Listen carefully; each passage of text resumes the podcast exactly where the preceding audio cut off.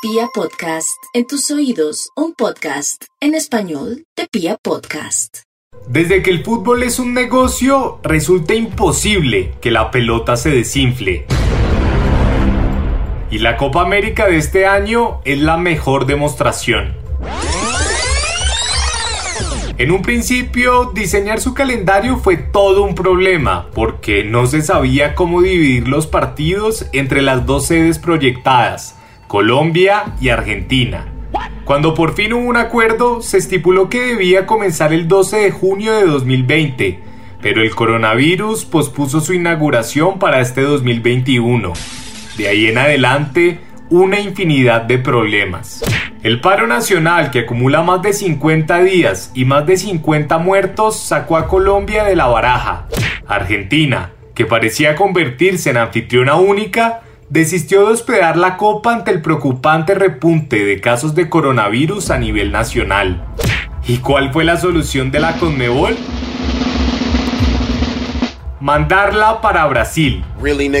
El país del Fuchibou, que en este momento reúne los dos condimentos que sacaron a las anteriores sedes. Convulsión social y cifras espeluznantes de contagios y muertos por coronavirus. A partir de ese momento, la lupa se puso en Brasil y la verdad, la imagen no es grata. Los jugadores no querían que se jugara, gran parte de su población tampoco. El presidente Jair Bolsonaro va a explotar políticamente el torneo. Hay escándalo en la Confederación Brasileña de Fútbol. Ya tuvo que intervenir la justicia ordinaria. Parece que los partidos no tendrán público y varios patrocinadores redujeron su participación. En fin, una extensa tela que vale la pena cortar en el capítulo de hoy para ratificar que esta copa se hace en Brasil a pesar de haber nacido rota. Con ustedes, la copa que no debió ser. Bienvenidos.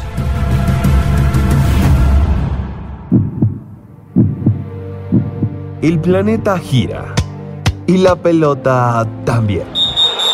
Detrás del balón, porque el fútbol es el espejo del mundo. Cuando se supo que Brasil hospedaría la Copa América, la mayor parte de la población suramericana se preocupó por una sola persona, Jair Bolsonaro. Todos saben que organizar eventos deportivos, sobre todo los futbolísticos, en los que Brasil es el eterno favorito, le dan al presidente de turno un enorme impulso político. Mm, Hoy, cuando Bolsonaro es quien conduce los hilos brasileños, la consternación es inmensa. No meu caso particular, pelo meu histórico de atleta, caso fosse contaminado pelo vírus, não precisaria me preocupar. Nada sentiria ou seria, quando muito, acometido de uma gripezinha ou resfriadinho. Nostálgico de la dictadura militar, homofóbico, negacionista del cambio climático y feroz incrédulo del coronavirus, Bolsonaro es un peligro para la subsistencia liberal en Latinoamérica. Hoy Brasil se consolida como el segundo país del mundo entero con mayor número de muertes derivadas del COVID-19. Ante los más escépticos, la pésima gestión del mandatario está siendo investigada desde hace un par de semanas por una comisión en el Congreso. Su negligencia es cada vez más palpable y los brasileños lo demuestran en las calles, con multitudinarias manifestaciones en las que el coronavirus no parece ser la mayor amenaza. Tenemos que parar a este gobierno, tenemos que decir basta. Bolsonaro es un asesino, es un psicópata, no tiene sentimientos, no se siente como nosotros, no es capaz de percibir el desastre que está causando.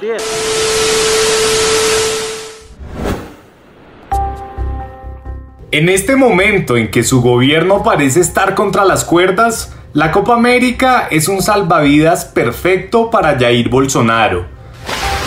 Sobre todo cuando el ultraderechista es un experto en hacer del fútbol un instrumento político.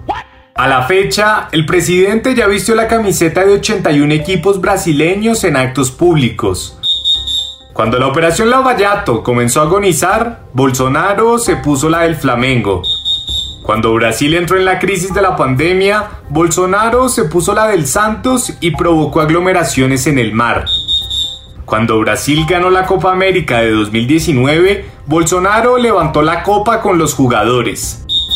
Reconocido hincha de Palmeiras, Jair Bolsonaro demuestra que para sacar réditos del deporte solo puede casarse con los colores de su nación.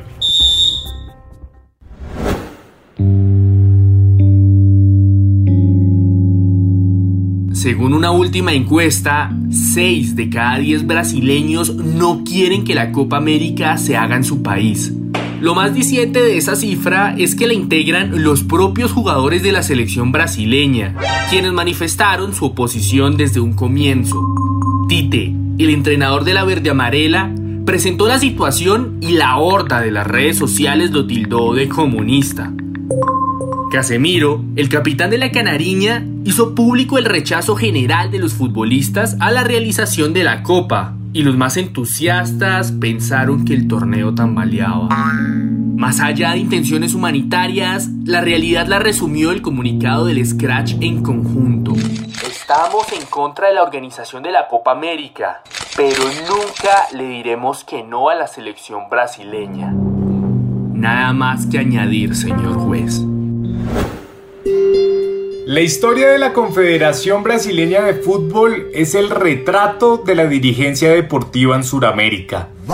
Ahorita, cuando todas las miradas están puestas en Brasil, el presidente del ente del fútbol canariño, Rogerio Caboclo, fue apartado de su cargo por 30 días después de ser señalado por acoso sexual a una empleada suya. Como si no fuese suficiente todo el ruido que ha ambientado la Copa América, la siempre turbia CBF aporta lo suyo. Y es que la Confederación Brasileña nunca ha pasado de agache. Primero fue Joao Avalanche, el arquitecto del negocio del fútbol mundial, quien ocupó ese cargo y fue señalado desde un comienzo por su malversación de fondos.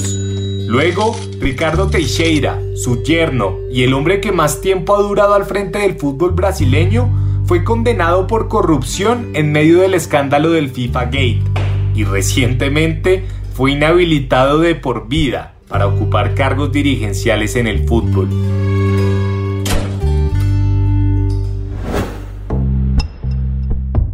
La última perla de la accidentada Copa América fue el contrapeso que plantearon tres de sus principales patrocinadores.